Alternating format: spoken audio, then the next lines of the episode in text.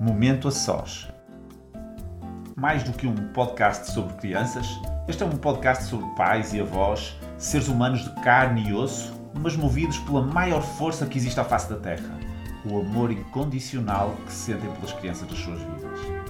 Uma conversa intimista e, já agora, por que não, de ajuda para tornar o dia a dia das famílias um pouco mais descomplicado. Fique desse lado e partilhe connosco este momento a sós. Olá a todos, uh, sejam bem-vindos a mais um episódio do podcast Momento a Sós. Uh, já conhecem a mecânica do podcast, pretende-se que seja sempre uma conversa informal, tranquila, serena. Uh, vamos abordar um tema relacionado com crianças, com dúvidas ou situações que tenham acontecido eh, à nossa convidada, que vou já apresentar, eh, e, e, se calhar começava mesmo por aí. Eh, tenho o prazer enorme de ter comigo hoje uma das pessoas, posso, acho que posso dizer isto, as pessoas mais queridas da televisão portuguesa, um dos rostos fortes da SIC neste momento, e portanto é com muito prazer e, e uma honra ter a Diana Chaves presente aqui comigo.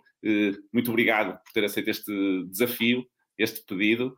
e Oh, doutor Hugo, por amor de Deus, o prazer é meu eu, e eu é que vou ter aqui a oportunidade de aprender muita coisa e de pôr eh, muitas questões. Uh, por isso, já estou aqui toda nervosa só com os elogios. Não, a ideia é mesmo essa, ser agora uma conversa entre nós. O, o podcast chama-se Momento a Sós, como sabe, já lhe expliquei, e este Sós é um SOS, e portanto o, que, o desafio que eu lhe lançava agora em primeiro lugar era contar-nos qual é este SOS, qual é esta situação eh, sobre a qual vamos conversar um bocadinho hoje. Então, Hum, ah, eu por mim ficava aqui o dia todo uh, a fazer perguntas. Tranquilo, e, podemos marcar, e, não há problema nenhum. e para mim todos os assuntos são super importantes e não é todos os dias que podemos ter o Hugo aqui a, a, a esclarecer-nos. Agora, uh, para mim há uma questão que eu acho que é fundamental, que é a questão do sono. Um, mesmo eu, enquanto adulta, uh, tenho muito cuidado com o sono, porque eu se não dormir bem, é, é, é, o meu dia fica, fica logo posto em causa. Portanto, aqui a minha questão, a minha primeira questão seria uh, quão importante é o sono no, nas crianças, sendo que a minha filha tem, tem, tem 8 anos já. Já? Depende da perspectiva, sim, claro. Claro. Vai continuar Mas... a ser sempre pequena, não é? Portanto... Sim, sim, sim. Mas é mais no sentido de. Um, o que é que implica uma noite mal dormida?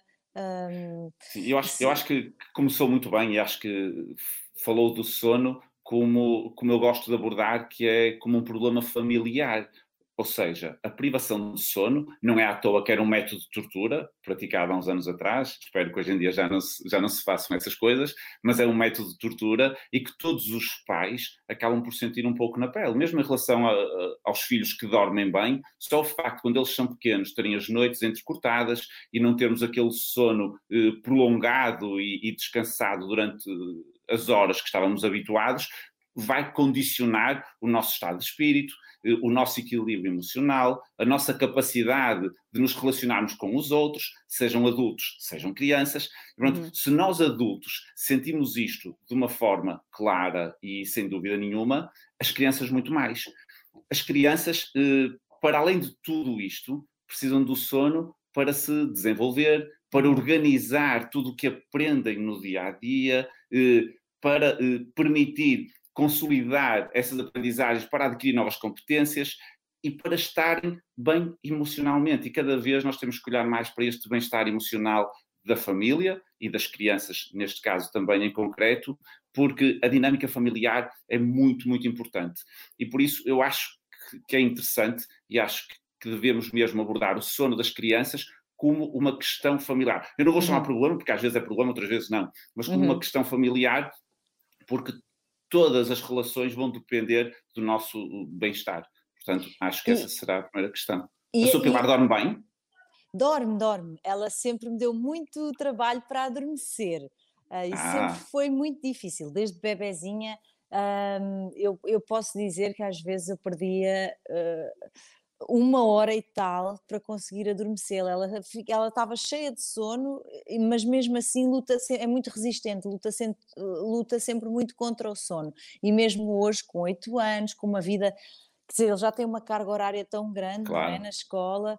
Um, depois ainda tem atividades. A minha Pilar não é a menina de ficar assim sentadinha no sofá a ver filmes, é muito física. Hum, isso é bom, isso é, isso é muito bom.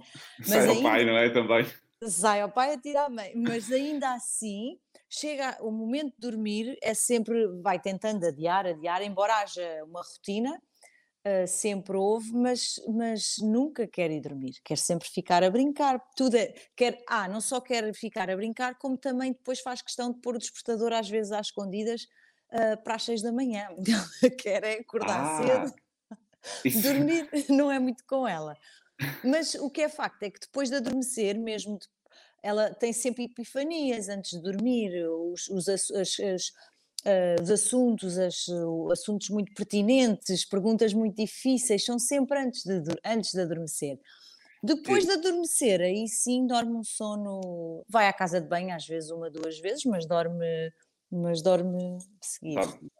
Sim. Boa, acho, acho, que isso é, é, é engraçado, Porquê? Porque, na maior parte das vezes, o que perturba os pais são mais os despertares noturnos. É mais quando uhum. eles acordam meia da noite, quando vão para a cama dos pais, ou quando acordam muito regularmente, sejam bebés, sejam crianças mais velhas. E na maior parte desses casos, o problema está na forma como as crianças adormecem.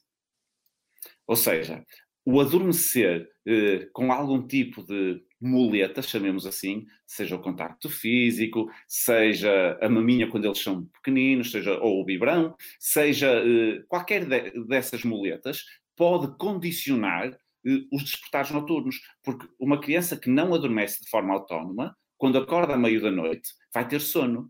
E para voltar a dormir, vai precisar exatamente do mesmo ritual que teve para trás. No vosso caso, eu já percebi que é um bocadinho diferente. Ela dá, dá luta, mas depois dorme. Portanto, apesar de tudo, é um sono mais funcional. E eu gosto desta palavra funcional, porque nós temos, uh, temos que ser funcionais no nosso dia a dia. E o sono, apesar de ser um bocadinho mais difícil a entrada no sono, será funcional para o resto da noite, o que dá-nos mais tempo para atuar com calma e sem grandes atitudes intempestivas. No seu caso, acho que seria importante, provavelmente, trabalhar um pouco a questão das rotinas antes de dormir. Uhum. Nós não podemos esquecer que o ponto mais alto da vida dos nossos filhos é o fim da tarde e noite, que é quando estão connosco.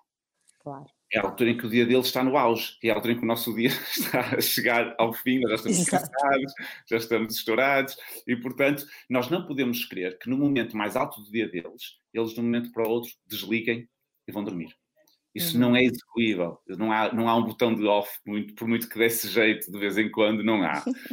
Portanto, primeiro conselho: criar rotinas eh, prévias ao adormecer. Meia hora antes de dormir, criar uma rotina tranquila, baixar a luminosidade, baixar o nível de ruído e dois aspectos práticos muito importantes: ecrãs zero, 30 minutos antes de dormir, se possível uma hora, e já vou explicar porquê, mas os ecrãs zero pelo menos 30 minutos antes de dormir e cuidado com a luz branca, que muitas casas já têm luz branca, uhum. eh, geralmente é mais nas cozinhas e nas casas de banho, mas já há muitas salas com luz branca, eh, às vezes quartos com luz branca, luzes de presença, e a luz branca é que perturba mais eh, a síntese de uma hormona que se chama melatonina, que é a nossa hormona indutora de sono. Sim. E, e portanto, os, a luz branca e os ecrãs perturbam muito a síntese desta hormona. Todos nós produzimos melatonina, o nosso pico de melatonina é por volta das 8 da noite, 8 e meia, quando nós começamos a bocejar, não é? Porque baixa a intensidade luminosa de forma natural. Raramente alguém se deita às 8, 8 e meia da noite. E, portanto, o que acontece é que nós destruímos a nossa melatonina e às vezes temos dificuldade em voltar a produzir. E com as crianças isso é muito notório. Em relação uh, à sua pilar, provavelmente aquilo que eu acho que acontece será mesmo isso. Será uh, por um lado, o facto dela estar no auge do dia dela, em que está convosco, e portanto eh, são mil e umas desculpas para não deixar de estar convosco, e por outro lado, provavelmente também esta quebra na produção da, da melatonina que dificulta a entrada no sono posteriormente. Provavelmente são, são as duas. Vocês utilizam alguma estratégia para adormecer? Não? Normalmente uh, temos a, a, a rotina, ela já sabe Uh, eu vou buscá-la cedo à escola, eu vou buscá-la logo às quatro, portanto, eu passo logo com ela. É uma sortuda. Eu costumo até dizer-lhe, Pilar, conversa agora com a mãe, conta ao dia, porque depois à noite vais contar e é hora de dormir.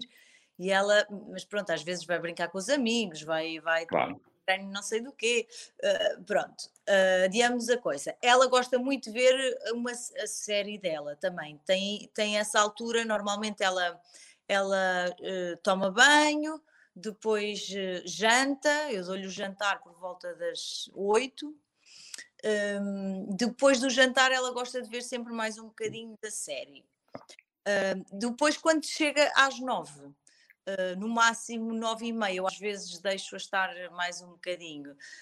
Um, se tiver treino ou isso, porque depois também acaba por não ter um bocadinho também para as coisas dela. Claro, não precisa de tempo para ela. Mas é entre as nove e nove e meia. Eu prefiro deitá-la às nove, porque já sei que ela só vai adormecer lá para vai dar, vai dar luta, não é? Sim, a, rotina parece muito bem. Eu, se calhar, aí era só a questão dos ecrãs meia hora antes de dormir, fazer um intervalo maior entre a série e o adormecer, acho que pode ajudar.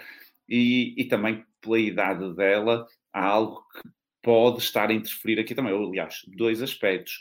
Um, eu não sei se ela tem assim muitos medos, porque uh, os oito anos é uma idade em que eles às vezes têm medo do escuro, de andar sozinhos, e, ah. e, a questão do distanciamento durante a noite é algo que eles sofrem por antecipação, digamos assim. Portanto, todos os pretextos são bons para que o pai ou a mãe não saiam da beira deles, e essa é uma idade muito típica para, para isso acontecer isso acontece e, e, há uma coisa que, pois que eu não estava a fazer referência, mas é Pilar não adormece sem ser comigo ou, ou sem ser com o pai. Portanto, quer dizer, depois dorme na avó, dorme na, na, minha irmã, na tia, mas não é um processo muito simples. Quando adormece noutras casas, adormece facilmente? Não. Não, porque às vezes acontece isso. Às vezes acontece isso. Ou é vencida pelo cansaço, não é? Sim. Mais tarde, e mesmo assim depois também há o reverso, que é se estiver muito cansada, também às vezes fica choraminga, liga para mim, mãe, estou com saudades tuas. Pronto, mas conseguimos estar bem, depois é só aquele momento de adormecer. Mas como a minha irmã também vai lá para o pé dela e faz-lhe ela adormece. Uh, claro. Outras vezes também não gosta de dormir fora porque sabe que, que tem que acordar para fazer xixi à meia da noite e tem medo de ir à casa de banho sozinho. Pois. Essa questão dos medos, essa questão dos medos é algo que temos que conquistar durante o dia. Uhum. Uh, e, e, como eu disse há pouco, é típico nesta idade e faz sentido ao longo do dia, sempre que eles têm medo de ir à casa do banho ou de ir ao quarto, uh, tentar encorajá-los, uh, dizer: Olha, vais, eu vou dois passos atrás de ti. Nem a lançar as férias e dizer vais e acabou, Sim. nem a ir sempre com eles. Podemos ir de vez em quando, mas tentar aos poucos: Olha, eu estou dois passos atrás de ti e eles param, nós paramos. Eles olham para trás, veem que nós estamos e tentar, assim, eh, aos bocadinhos, eh, dotá-los desta confiança e conquistar esse medo durante o dia. Porque de noite, com o escuro, com as sombras, todos nós já fomos crianças, sabemos que é tudo muito mais assustador, não é? Portanto, tentar conquistar esses medos aos, aos poucos era importante. A questão do contacto físico, eh, na maior parte das vezes, e no seu caso até acredito que sim, porque se deve pôr a pé muito cedo. Uma pessoa está cansada, até sabe banho, deitar-se na cama com, com os filhos. Eu percebo, não é em confidência nenhuma dizer que os meus filhos também me adormeceram uma série de vezes. Esse, normalmente eu adormeço sempre antes, depois pois é isso. o resto das minhas coisas, mas. Claro.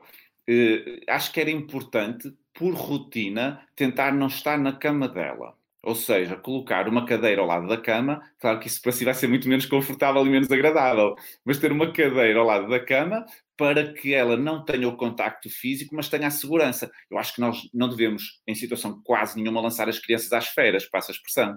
Acho que não faz sentido. Mas progressivamente tentar distanciar fisicamente numa cadeira e não estar no mesmo espaço exatamente que a cama e aos poucos tentar que a cadeira esteja cada vez mais afastada da cama. Ou seja, passado uma semana a cadeira está a meio metro da cama, passado duas semanas está a um metro da cama. Agora, para isto tem que ser uma, uma ação concertada e mantida no tempo. A dificuldade é que às vezes no primeiro dia a pessoa vai cheia de força, no segundo vai cheia de força também, no terceiro já perde a força e acabou, não é? Portanto, acaba por ser assim um bocadinho.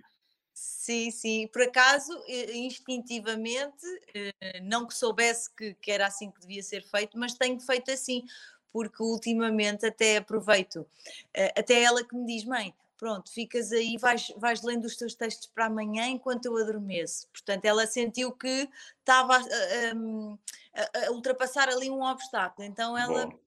Ela já me diz, mãe, pronto, podes ler, porque eu antes tinha que desligar tudo e fingir que estava a dormir, para ela dormir também. Claro já me diz: podes ficar a estudar os teus textos que eu, que eu adormeço. E tem sido até mais fácil. Boa. Uh, e esse, esse empowerment é importante, porque eles vão conquistando aos poucos essas, essas etapas. E outro, outro aspecto que muitas vezes os pais questionam, e aqui não há nenhuma uh, resposta 100% correta, é sobre a luz de presença. Porque há crianças que gostam da luz de presença, porque se sentem mais confiantes. Aí, cuidado para não ser uma luz branca, volto a dizer. O ideal é ser uma luz amarela ou até vermelha.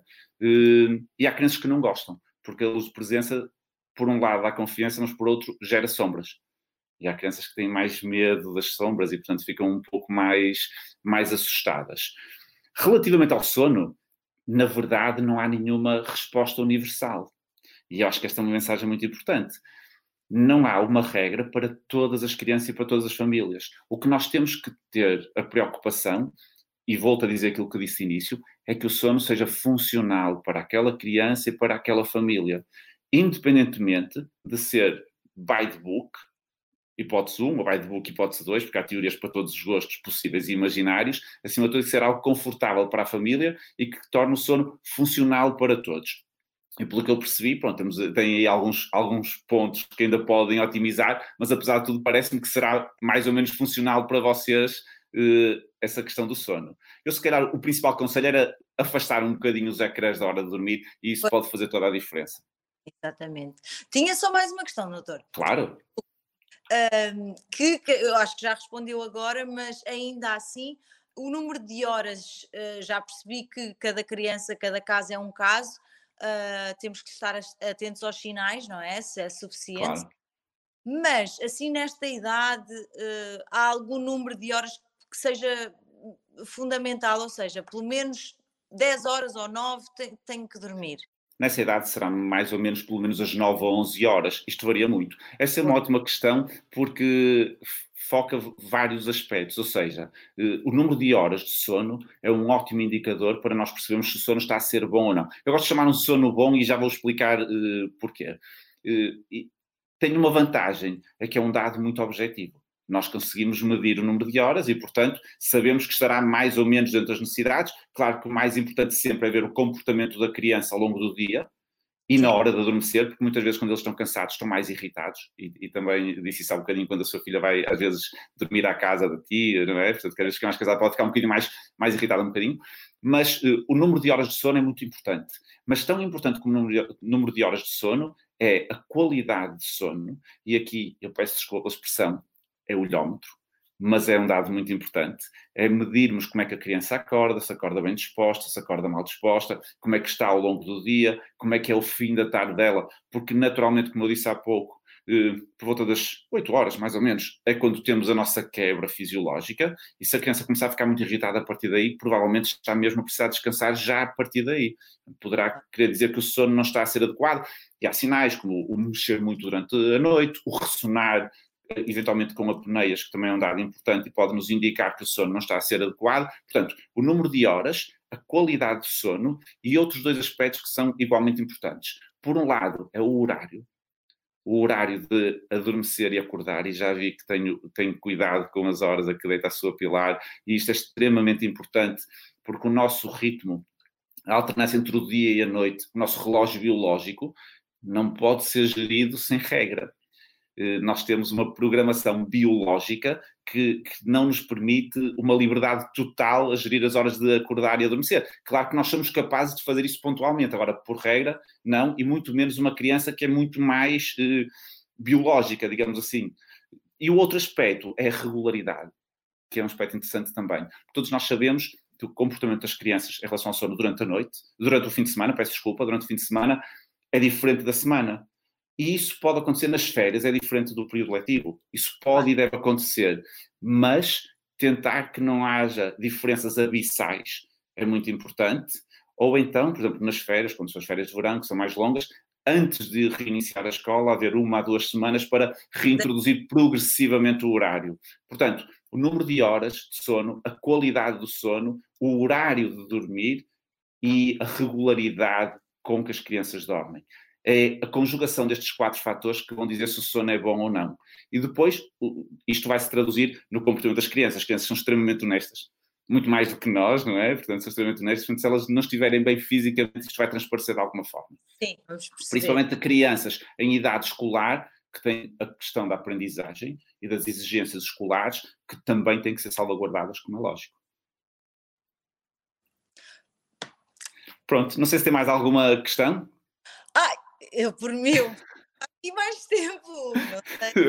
Também acho que, que hum, percebi e era uma, era uma questão que, que, que, eu me punha a mim mesma já há algum tempo, esta de, de, da questão da Pilar só adormecer comigo, uh, se seria assim tão estranho quanto isso, mas pronto. É muito frequente. É, é muito frequente, portanto, não tem que ser um fardo de forma nenhuma. Uh, gostei da questão da atividade física, porque também é um aspecto importante. Nós temos que ser ativos durante o dia para podermos depois usufruir do sono durante a noite. Também acho que foi, também é um, um bom exemplo. Sim, e, e, hum, não sei, há um fator que agora ouvindo o Hugo falar, uh, acredito que a minha filha durma bem, porque ela acorda sempre super bem disposta. Perfeito, não há nada melhor que isso, acordar com o sorriso dos filhos, não é? Portanto, é espetacular. E há uma coisa por acaso, doutor, já que, já que vou aproveitar, um, ouvi aqui há uns tempos, já ou li uh, algum, já não, não me recordo bem, já foi há algum tempo, li que uh, o período da manhã, não é? Uh, eles, eles acordam, aquela, aquele período que às vezes é muito estressante para alguns pais, também uh, que vai muito ao encontro disto, não é? Se calhar se os miúdos não dormem bem de manhã estão irritados. Claro. Mas a Pilar gosta de acordar bem mais cedo do que, do que era suposto. E eu não me importo nada, porque temos tempo para tomar um pequeno almoço com calma. Claro. E, e ela vai de facto muito bem disposta para a escola. Claro que se calhar podia dormir mais 40 minutos, mas não, gosta de acordar mais cedo. Uh, por isso é ajustar também a hora que se deita para que isso possa. Exatamente, todos nós estamos muito mais programados pela hora de acordar do que pela hora de adormecer. Portanto, o ajuste é exatamente esse. Não podia ter, ter dito melhor, porque o ajuste é pela hora de adormecer, é aí que nós vamos uh, ter que acertar, porque a hora de acordar é mais ou menos sempre estável. Nós sabemos pelo nosso dia a dia, com as crianças também. Há um fator que, isso eu não sei explicar, é que a maior parte das crianças gostam de acordar ainda mais cedo ao fim de semana do que à semana. Não sei, não sei porquê, mas pronto, ficar a dúvida no ar é, é transversal a quase todas as famílias. Muito obrigado pela sua participação. Foi mesmo um prazer enorme esta conversa. Uh, obrigado por ter aceito este, este convite e quanto a si que está do outro lado, para a semana, junte-se a nós para mais um Momento a Sós. Muito obrigado e até à próxima. Um beijinho. Beijinhos, obrigada. A Maior FM abraçou um novo desafio, desta vez em parceria com o Dr. Hugo Rodrigues, pediatra e autor de Pediatria para Todos, e com o Geoparque Litoral de Viana do Castelo, Câmara Municipal. O desafio é simples, mas muito estimulante.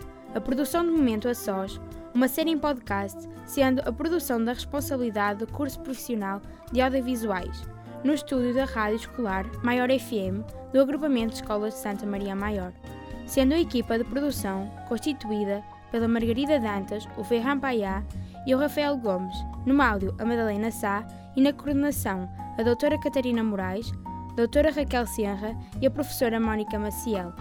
Não perca, todas as segundas-feiras, um novo podcast.